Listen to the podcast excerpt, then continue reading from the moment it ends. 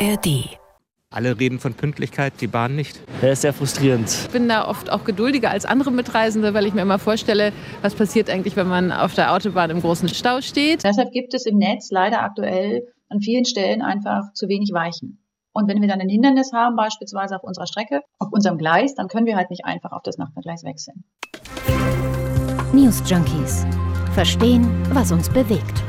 Ein Podcast von RBB24 Inforadio. Hi und herzlich willkommen zu einer neuen Folge bei den News Junkies. Heute am Mittwoch, dem 12. Juli mit Ann-Christine Schenten und Lisa Splanemann. Hallo. Noch einen Tag die Schulbank drücken, dann beginnen morgen in Berlin und Brandenburg die Sommerferien. Ja, damit ist die Urlaubssaison im vollen Gange. Aber kommen Reisende denn nun auch wirklich an ihr Ziel? Bei so einer Frage, da kriegt man ja schon mal Zweifel. Ja, marodes Schienennetz, das saniert werden muss, zu wenig Personal, immer noch keine Einigung im Tarifstreit für die rund 180.000 Deutsche Bahnbeschäftigten. Also die Liste der Herausforderungen ist lang. Wir fragen uns heute, wie steht es momentan um die Bahn, vor allem angesichts des Ferienstarts? Wo gibt es die größten Probleme? Welche Lösungen liegen aber auch auf dem Tisch? Darum geht es heute in der aktuellen Folge der News Junkies. Und wenn ihr keine Folge mehr verpassen möchtet, dann abonniert uns gerne in der ARD Audiothek. Am Wochenende, genauer Sonntagabend, ist ein Regionalexpress der Linie 5 bei Birkenwerder in Brandenburg liegen geblieben. Mehr als eine Stunde ging dann gar nichts mehr und das auch bei sehr, sehr hohen Temperaturen am Wochenende. Ann-Christine, du hast als Reporterin darüber berichtet, hier bei uns im RBB24 Inforadio Anfang der Woche und du warst ja sogar fast selber in diesem betroffenen Zug, oder? Ja, fast ist wichtig, weil ich bin nicht mehr in diesen Zug reingekommen. Ich bin Fürstenberg, glaube ich, eingestiegen. Das war so ungefähr zwei Stationen, bevor der Zug dann dann liegen geblieben ist und wir sind mit unseren Fahrrädern dann nicht mehr reingekommen. Eine Freundin von mir ist aber noch reingekommen und die habe ich natürlich direkt gefragt, wie hast du das erlebt? Wie war das? Also was ist passiert, als dieser Zug dann stehen geblieben ist? Wir standen und dann kam erstmal eine Weile nichts und dann kam irgendwann die Ansage, dass der Zug kaputt ist, so mehr oder weniger. Dann kam einmal eine fette Durchsage, dass die Leute nicht über die Schienen laufen sollen, weil das gefährlich ist. Und davor oder danach kam einmal diese Ansage, dass wir irgendwie halt, ne, also im Sinne von das, was passiert, dass sich drum gekümmert wird. Jetzt muss man einmal diese Situation in diesem Zug schildern. Also da waren unglaublich viele Leute. Wie gesagt, ich bin gar nicht mehr reingekommen. Die saßen da wirklich dicht an dicht. Und es hatte immer noch über 30 Grad an diesem Sonntag. Und in diesem Zug, die Fenster gehen nicht auf, die Türen gehen nicht auf, da mhm. wird es ja dann immer heißer. Und das ja. hat dann auch dazu geführt, dass die Leute langsam Panik bekommen haben, dass die unruhig geworden sind. Und dann haben sich tatsächlich am Ende einige Leute dazu entschieden, selbstständig diese Türen not zu entriegeln und sogar die Fenster einzuschlagen, berichtet Bernadette. Und dann also eine Tür war schon offen und dann kam einer runter, irgendwie hat sich durchgequetscht in unsere Richtung und meinte, da draußen kippen jetzt Leute um, er ist Arzt und er geht jetzt raus und wir sollen die andere Tür auch aufmachen. Und dann waren sozusagen beidseitig die Türen offen. Er ist raus und kurz danach, da standen dann auch schon Polizisten draußen. Ja, und dann hat die Bahn sich auch entschieden, diesen Zug offiziell zu evakuieren, hat dann hinterher auch Sanitäter, Rettungskräfte dahin geschickt, hat mhm. nochmal Wasser ge gebracht. Also das Ganze ist am Ende mehr oder weniger glimpflich ausgegangen, aber zeigt natürlich, was passieren kann, was, wenn bei diesen Temperaturen ein Zug liegen bleibt und das war in diesem Zug der Fall, die Klimaanlage nicht mehr funktioniert. Und äh, wie hat die Bahn dann auf den Vorfall reagiert? Also die Bahn hat sich erstmal bei allen Fahrgästen entschuldigt, dann am Montag danach. Und äh, ich habe ein Statement von der Deutschen Bahn bekommen, in dem die Bahn dann auch der örtlichen Feuerwehr für den Einsatz dankt und dann auch nochmal sagt, äh, gemeinsam mit dem Notfallmanager, dem Zugpersonal und der Bundespolizei seien die Fahrgäste sicher evakuiert worden und anschließend die Strecke relativ schnell auch wieder für den Zugverkehr freigegeben worden. Was ist denn überhaupt über die Ursache des Vorfalls bekannt? Also wie kam es überhaupt zu diesem Problem? Also Auslöser soll ein technischer Defekt an der Oberleitung gewesen sein, mhm. so die Bahn. Ähm, dadurch sei ein Schaden an dem Stromabnehmer des ähm, Regionalzuges entstanden. Und so Beispiele wie dieser Vorfall am Wochenende sind natürlich eher die Ausnahme. Das mhm. passiert jetzt nicht ständig. Aber die Bahn steht aktuell vor vielen Herausforderungen und muss auch vieles gleichzeitig mhm. lösen. Und was so die Hauptprobleme dabei sind, das wollen wir uns jetzt mal genauer anschauen. Ja, eine Sache, die dem einen oder anderen möglicherweise sofort einfallen könnte beim Thema Bahn, ist natürlich das Thema Pünktlichkeit. Ja, genau. Also die Bahn ist nicht gerade bekannt dafür, pünktlich zu sein. Züge haben zumindest gefühlt sehr oft Verspätung und kommen nur mit Verzögerung am Bahnhof an oder sie fallen gleich ganz aus. Lisa, du hast dir für diese Folge die Zahlen mal genauer mhm. angeschaut. Ist die Bahn in Deutschland denn wirklich immer so unpünktlich, wie es scheint? Also was man auf jeden Fall sagen kann, zwei Drittel der Züge kommen pünktlich und als Richtwert hat sich die Bahn so eine 70-Prozent-Marke gesetzt. Also mhm. geht so in die Richtung, kann man sagen. Allerdings ähm, muss man auf den Monat Juni gucken. Da hat man gesehen, da war die Deutsche Bahn noch relativ weit von diesem 70-Prozent-Ziel entfernt. Da zeigen die Zahlen der Bahn, dass letzten Monat nur 63,5 Prozent der Fernverkehrszüge pünktlich waren. Im Vorjahr war die Quote mit 58 Prozent aber noch mal niedriger. Und okay. auch noch mal, um das so ein bisschen einordnen zu können, als Verspätung gilt alles so ab sechs Minuten. Ich würde mal sagen, Prädikat ausbaufähig. Ähm, beim Thema Pünktlichkeit gilt Japan ja als absolutes mhm. Vorzeigeland. Also da ist fast jeder Zug zur angegebenen Zeit am Ziel. Aber natürlich herrschen in Japan andere Grundvoraussetzungen. Das heißt, der Vergleich hinkt auch so ein bisschen, oder? Ja, das stimmt. Und was man auch nicht vergessen sollte, ist, Deutschland hat im europäischen Raum auch das größte Schienennetz und ein Großteil davon wiederum gehört zur Deutschen Bahn. Also viel Strecke, die gewartet, saniert und kontrolliert werden muss.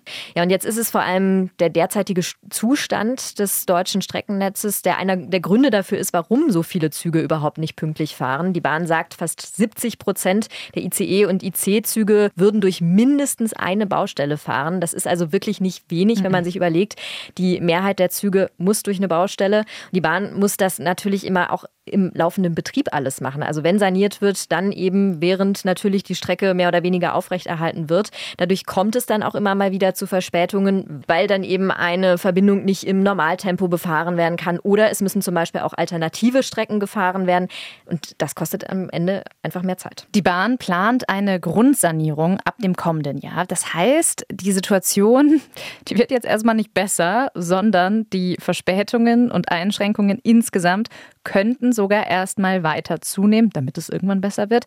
Und auf die Sanierungspläne kommen wir auch gleich noch zu sprechen. Jetzt haben wir über eine grundlegende Baustelle der Deutschen Bahn gesprochen, die Sanierung des maroden Streckennetzes. Es kommen aber noch viele weitere Herausforderungen hinzu, mit der sich die Bahn aktuell beschäftigen muss. Seit Monaten laufen die Tarifgespräche zwischen der Bahn und der Eisenbahn- und Verkehrsgewerkschaft EVG. Lisa, was ist da der Stand der Dinge? Also beide Tarifpartner haben sich bisher nicht einigen können. Du hast es gerade gesagt, seit mehreren Monaten, nämlich seit Ende Februar, verhandeln die Deutsche Bahn und die Gewerkschaft schon für die insgesamt rund 180.000 Deutsche Bahnbeschäftigten. Es wurde in diesem Jahr auch schon gestreikt. Aber immerhin ein Warnstreik konnte noch kurzfristig abgewendet werden. Das war dieser geplante 50-stündige Warnstreik genau. vor ein paar Wochen. Vollkommen richtig. Da ging es um einen ganz speziellen Knackpunkt in dem Fall, nämlich um das Thema Mindestlohn. Das konnte zumindest kurzfristig auch vor Gericht geklärt werden, aber zu einem Durchbruch ist es trotzdem bislang nicht gekommen. Und vor kurzem hat die Bahn deshalb ein Schlichtungsverfahren angeboten. Und dem hat die EVG ja zugestimmt. Genau, nächste Woche Montag, nämlich am 17. Juli, soll es dann losgehen. Und dieses Schlichtungsverfahren Schlichtungsverfahren läuft dann bis Ende Juli und in diesem Zeitraum gilt eine sogenannte Friedenspflicht. Und das hatte die Bahn vor einer Woche mitgeteilt. Und für so ein Schlichtungsverfahren werden in der Regel unabhängige Vertreter benannt, die dann eben zwischen den beiden Seiten vermitteln sollen. Und im besten Fall wird dann eine Einigung erzielt. Ja, das wäre ja dann eigentlich das, was wir alle wollen, ne? Und was auch die Bahn will und so weiter und so fort.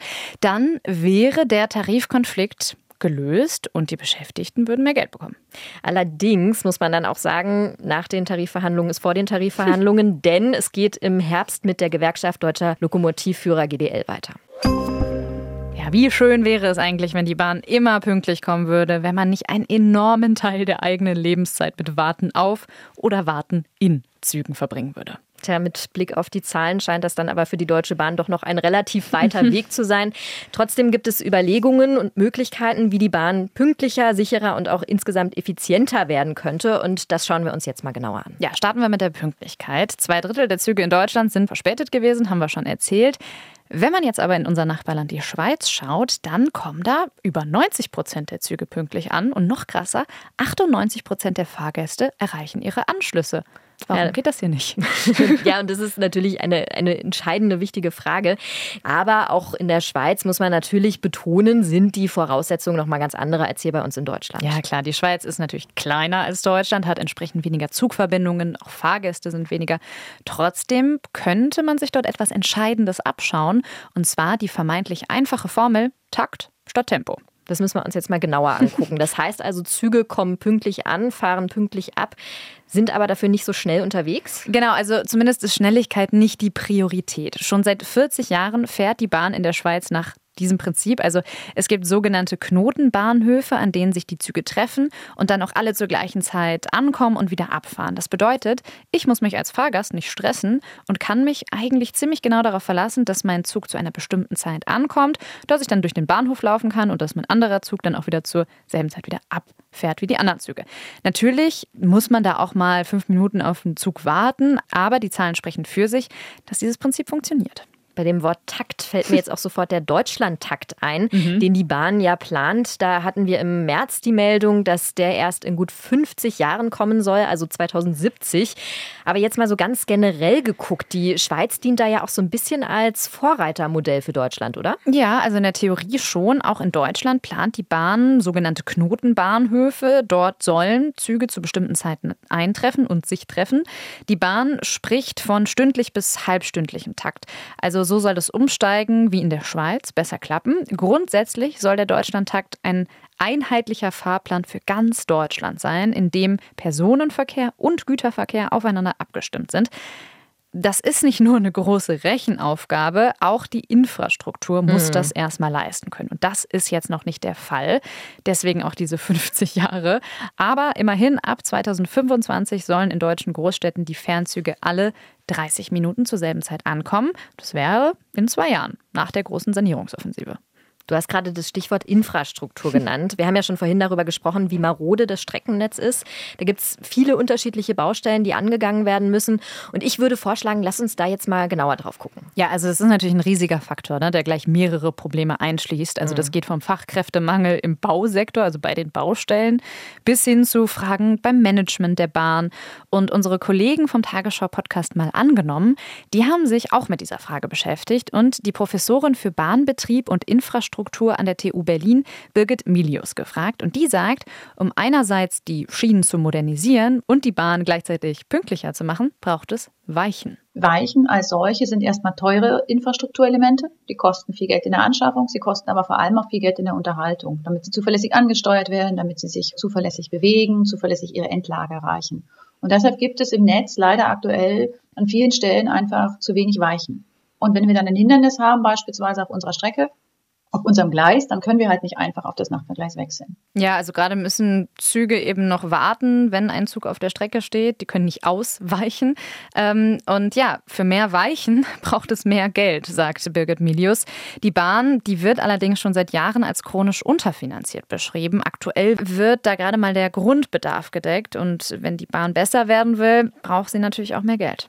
Aber es gibt vielleicht auch noch Dinge, die etwas mehr ohne größeren Aufwand verbessert werden könnten. Ich denke da zum Beispiel auch an die Fahrgäste, die sind ja auch nicht unwesentlich, gerade wenn es darum geht, dass ein Zug auch pünktlich abfährt. Mhm. Wie löst man das? Also wie kann man da auch möglicherweise besser vorbereitet an diese Sache rangehen? Es gibt Untersuchungen, ob man das Sitzplatzsystem nicht einfach komplett anders angehen könnte. Also Michael Ortgiese, der forscht am Institut für Verkehrstechnik am Deutschen Zentrum für Luft- und Raumfahrt zu diesem Thema und der hat unseren Tagesschau-Kollegen Folgendes erzählt. Sie stehen irgendwo am Bahnsteig und dieses System weist Ihnen ad hoc einen Sitzplatz zu, ja, entsprechend Ihrer Position. Und Ihnen kann eigentlich ziemlich egal sein, wie jetzt die Wagenreihung ist und wo Sie denn reserviert haben. Mhm. Da stelle ich mir jetzt allerdings die Umsetzung nicht besonders leicht vor. Also man mhm. müsste ja beispielsweise ständig das Handy updaten. Wo kriegt man die Informationen überhaupt her, wenn das so ad hoc geliefert wird? Ja, und man muss dazu sagen, so eine Idee ist auch noch Zukunftsmusik. Also mal zusammengefasst gesagt, es gibt schon einige Lösungsansätze, auch interessante Ideen, auch über die wir gerade gesprochen haben. Aber tatsächlich noch nicht so viel Konkretes ist jetzt der Eindruck, beziehungsweise auch noch nicht allzu viel, das über Pilotprojekte ja. hinausgegangen ist. Ja, wobei die radikal genialste Idee, die könnte sich in den nächsten Monaten realisieren. Und zwar die sogenannte Zerschlagung der Bahn. Das klingt jetzt dramatischer, als es ist und auch dramatischer, als es in der Realität dann umgesetzt wird. Aber die Deutsche Monopolkommission, äh, die fordert schon seit mehr als zehn Jahren, dass die Bahn sich aufspalten soll. Im Fernverkehr fahren nur zwei Prozent Züge der Konkurrenz. Das ist dann vor allem der Anbieter Flixtrain und dann fahren noch Züge von Bahngesellschaften aus dem Ausland. Im Regionalverkehr gibt es mehr Mischung. Da hält die Bahn ca. 60 Prozent des Zugverkehrs. Also das mal so eine zahlenmäßige Einordnung. Mhm. Und das ermöglicht der Bahn auch die Preise zu bestimmen. Also es gibt keinen Druck, günstiger werden zu müssen. Und das ist natürlich am Ende schlecht für die Fahrgäste. Die Monopolkommission, die fordert deshalb, das Schienennetz und den Betrieb voneinander zu trennen. Die Bundesregierung will das jetzt auch in Ansätzen möglich machen. Zwar wird die Bahn nicht vollständig aufgeteilt, sondern in eine gemeinwohlorientierte Infrastrukturgesellschaft umgewandelt. Das sagt FDP-Verkehrsminister Wissing. Wir wollen die Bahn nicht zerschlagen, aber wir wollen eine selbstständige, gemeinwohlorientierte Infrastrukturgesellschaft innerhalb des integrierten Konzerns errichten. Sie wird zum 1. Januar 2024 kommen. Ganz kurz, gemeinwohlorientierte Infrastrukturgesellschaft. Das klingt sperrig. Was ist das? Also die Bahn soll sich in Zukunft an gewisse gemeinwohlorientierte Ziele halten. Und das schließt dann zum Beispiel die Dinge, die wir besprochen haben, ein. Also mehr Qualität, bessere Infrastruktur, pünktlichere Abfahrtszeiten. Aber für die Monopolkommission ist das nur ein erster Schritt zu einem dann auch fairen Wettbewerb auf den Schienen. Und wir haben ja schon gesehen, wie schwierig das dann wird, das Ganze auch umzusetzen. Ja, bei all dem kritischen Raufgucken bei der Bahn kann man natürlich oder muss man natürlich auch sagen, dass da einiges auch sehr gut läuft. Mhm. Zum Beispiel ist die Bahn ja auch wirklich entscheidend auf dem Weg zur Klimaneutralität. Also die Bahn spielt eine enorm wichtige Rolle, wenn es darum geht, künftig klimaneutral beispielsweise zu reisen.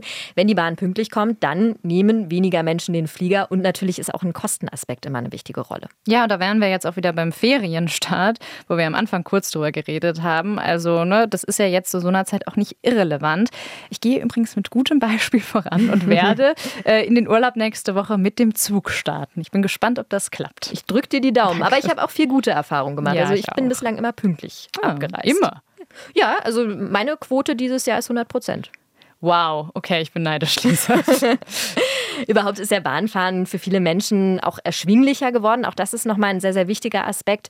Mit dem Deutschland-Ticket nämlich kann man ja auch mal nochmal hier an der Stelle erwähnen, war ein wichtiger Schritt, trotz vieler Diskussionen, die ja da im Vorfeld oder auch währenddessen schon stattgefunden haben. Ja, ich mahne jetzt natürlich wieder an, das Deutschland-Ticket, dadurch fahren natürlich auch mehr Menschen aktuell Bahn und das führt wieder zu Problemen. Überfüllte Züge, Stichwort RE5 in Brandenburg.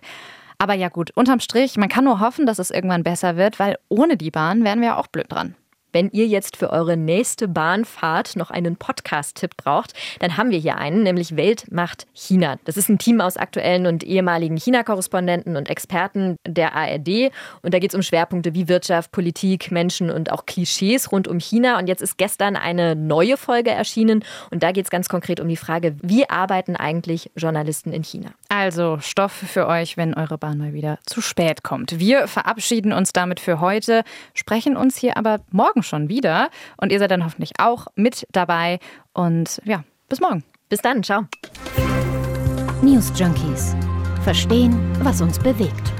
Ein Podcast von RBB24 Inforadio. Wir lieben das Warum.